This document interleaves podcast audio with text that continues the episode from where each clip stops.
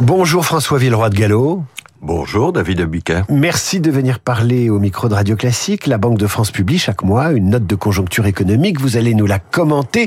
Mais avant cela, je voudrais vous faire réagir sur les propos tenus hier par un ex-banquier central, l'ancien gouverneur de la Banque Centrale Européenne, l'italien Mario Draghi. Il a déclaré hier, il est presque certain que nous allons connaître une récession d'ici la fin de l'année. Qu'en dit, qu'en dit le gouverneur de la Banque de France? Alors, je ne sais pas très bien ce que visait Mario Draghi. Il visait sans doute la situation de l'Allemagne, peut-être de l'Italie. On peut se poser la question pour l'Europe dans son ensemble, mais pour la France, sur laquelle porte notre enquête mensuelle de conjoncture, nous ne voyons pas de récession.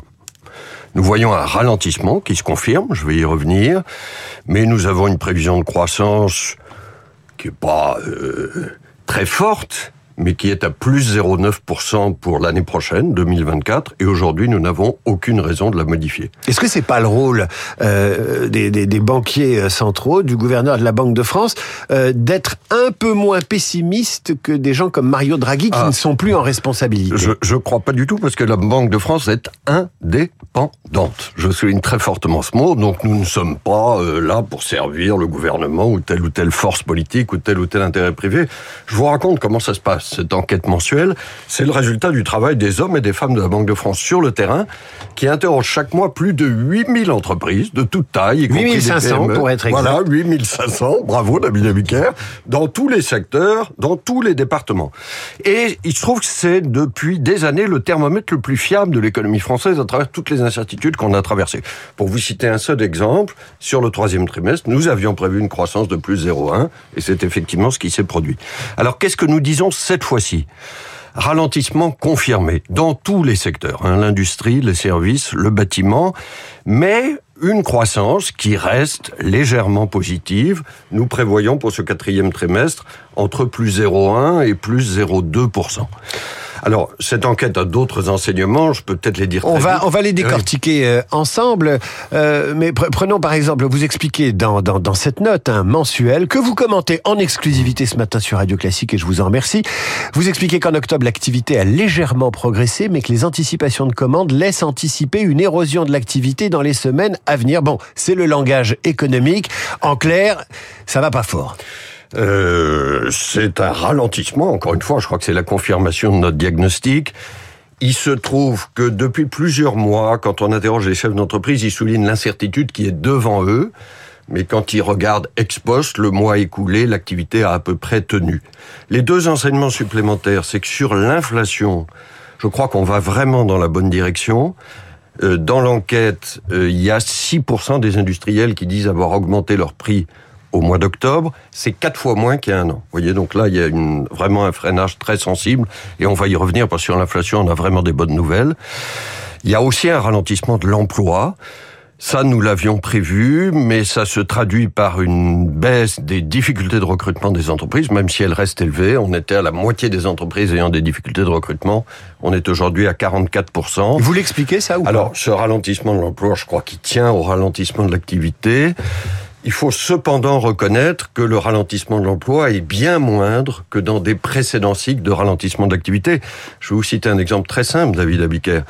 Le précédent cycle de, de ralentissement fort qu'on avait eu, c'était il y a dix ans à peu près, après la crise financière. Et à l'époque, rappelez-vous, le taux de chômage était monté au-dessus de 10%.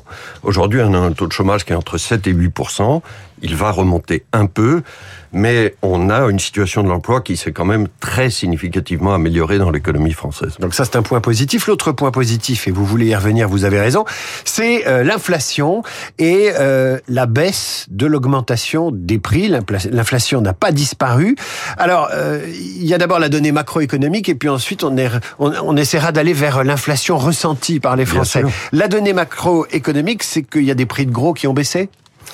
Euh, la donnée euh, macroéconomique ou la donnée d'ensemble, hein, ce mot de macroéconomique est toujours un peu mystérieux, c'est que l'inflation en zone euro, si on regarde l'ensemble de l'Europe, a été divisée par plus de 3 depuis un an. On avait eu un pic, on a peut-être un peu oublié, en octobre 2022 à plus de 10%, 10,6, et l'inflation est tombée à 2,9 en, en octobre dernier. Pour la France, les mouvements sont un peu moins forts. On était à 7% il y a un an, moins que la moyenne européenne, et on est à 4% aujourd'hui mais ça va dans le bon sens. Il va y avoir de la volatilité probablement dans les prochains mois, des petites hausses, des petites baisses, mais quand je regarde dans la durée, la tendance est très clairement à la baisse. Il y a d'ailleurs un élément qui devrait jouer favorablement, qui est plutôt une bonne surprise, c'est le prix du pétrole. Souvenez-vous, on se demandait beaucoup ce qui se passerait sur le prix du pétrole avec hélas le conflit au Proche-Orient. Le prix du pétrole a plutôt eu tendance à baisser ces derniers jours. Est-ce que les Français vont le ressentir? Alors, je crois que les Français vont le, le, ressentir sur le prix à la pompe, même si le prix du pétrole reste toujours euh, assez volatile. Euh, ce que je veux dire ce matin, c'est que compte tenu de cette perspective claire à la baisse, je vais redire un engagement nous allons ramener l'inflation vers 2% d'ici 2025. Et ça, je crois que c'est un engagement très important. 2025, c'est loin quand même. Euh, ça arrivera peut-être. deux ans. Hein. Ça arrivera peut-être un peu plus tôt. Quand je dis d'ici, c'est mmh. au plus tard en, en, en, 2025. Mais nous verrons, comme je le disais, il y a, y a, y a des aléas mensuels. Et ça tient au prix de l'énergie. C'est vrai que ça aide. Ce que vous disiez sur les prix de gros, ça tient aussi à l'alimentaire, parce qu'on commence à voir un ralentissement de l'inflation alimentaire avec les prix de gros agricoles qui se sont retournés, mais ça tient aussi à tout le reste. Alors tout le reste, on n'en parle pas souvent, c'est les prix des services, des biens manufacturés qu'on achète, ce qu'on appelle dans notre jargon, pardon, l'inflation sous-jacente. C'est en fait la plus grosse partie de la consommation des Français.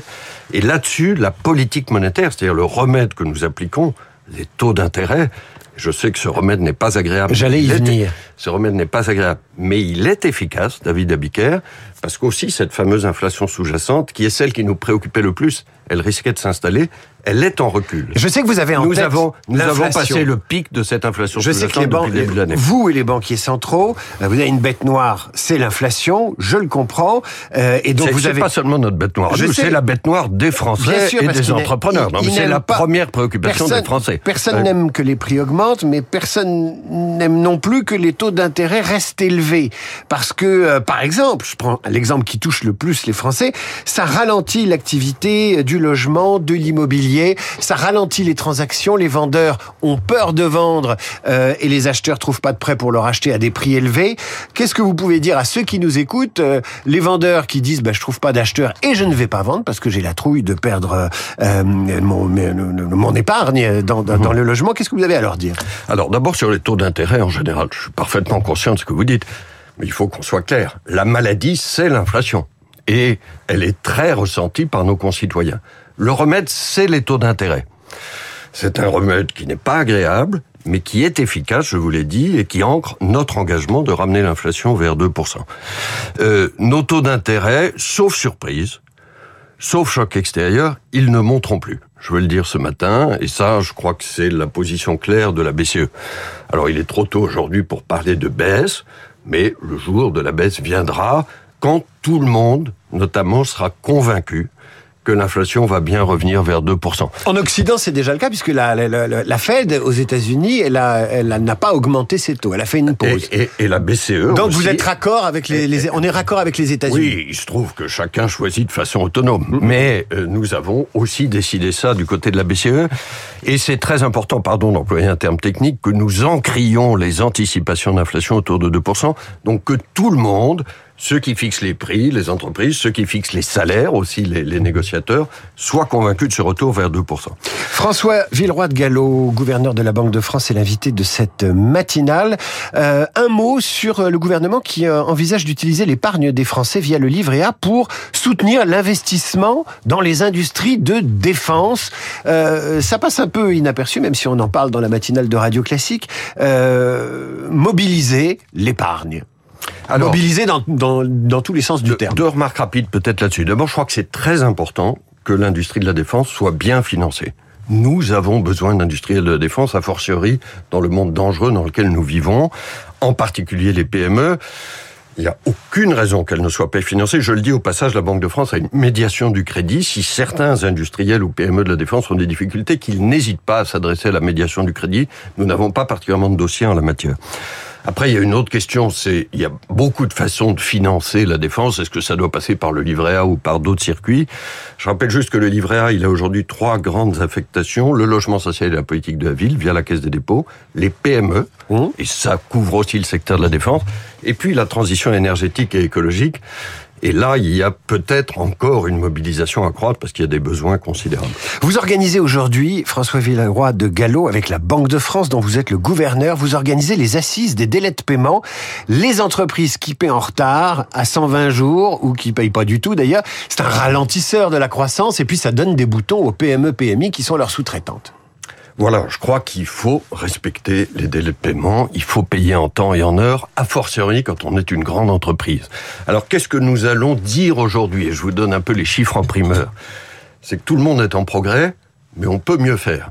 Il y a une baisse moyenne des délais de paiement en France de deux jours, c'est la moyenne de 14 jours à 12 jours. Waouh Bon, mais il y a quelque chose du côté des grandes entreprises où elles peuvent mieux faire. Je vais vous citer deux chiffres.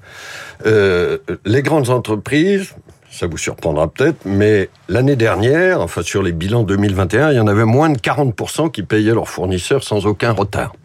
C'était pas assez. On est passé à 45%. C'est un progrès, mais 45% seulement. Il faut faire mieux. Et du coup, nous, Banque de France, on a pris l'initiative depuis l'an dernier de nous intéresser dans la fameuse cotation Banque de France au comportement de paiement. Et si une grande entreprise, on a pris les 5000 meilleures entreprises solides, etc., qui n'ont vraiment aucune raison d'avoir des retards de paiement. Si elles ont des mauvais comportements nous dégradons leur cote.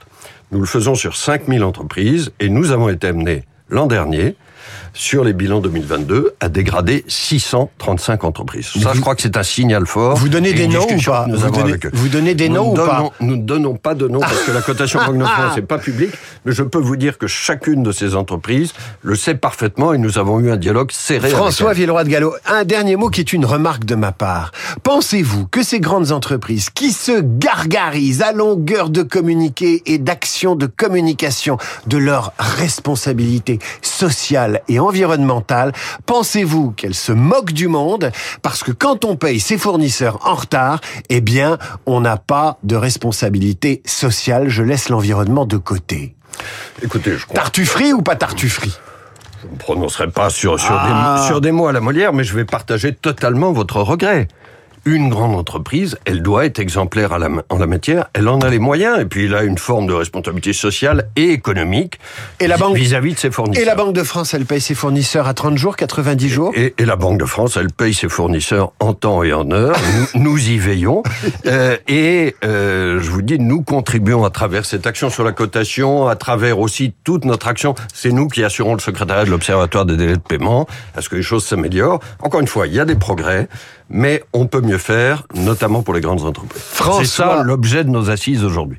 François Villeroy de Gallo, merci d'être venu parler sur Radio Classique ce matin. Je rappelle que les notes de conjoncture économique de la Banque de France sont accessibles sur banquedefrance.fr et que les assises des délais de paiement, ça commence aujourd'hui sous votre égide. À suivre le rappel des titres à la revue de presse d'Hervé Gattegno, tout en fanfare, vous verrez ça. Suivi d'Esprit Libre avec Franz-Olivier Gisbert. C'est euh, aujourd'hui jeudi, donc c'est Fog évidemment. François Villeroy de Gallo.